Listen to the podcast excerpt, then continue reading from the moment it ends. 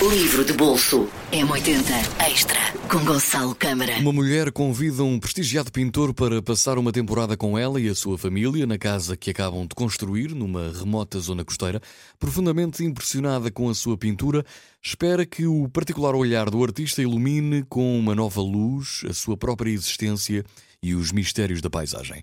Ao longo desse verão, a presença do pintor vai revelar a distância que separa a realidade das ficções e que vamos construindo e as subtis, dinâmicas de poder que existem nas relações entre homens e mulheres. Estou a falar-lhe deste livro de Rachel Cusk, pode ser uma boa sugestão para este 2022. Chama-se Segunda Casa. Livro de bolso M80 Extra com Gonçalo Câmara.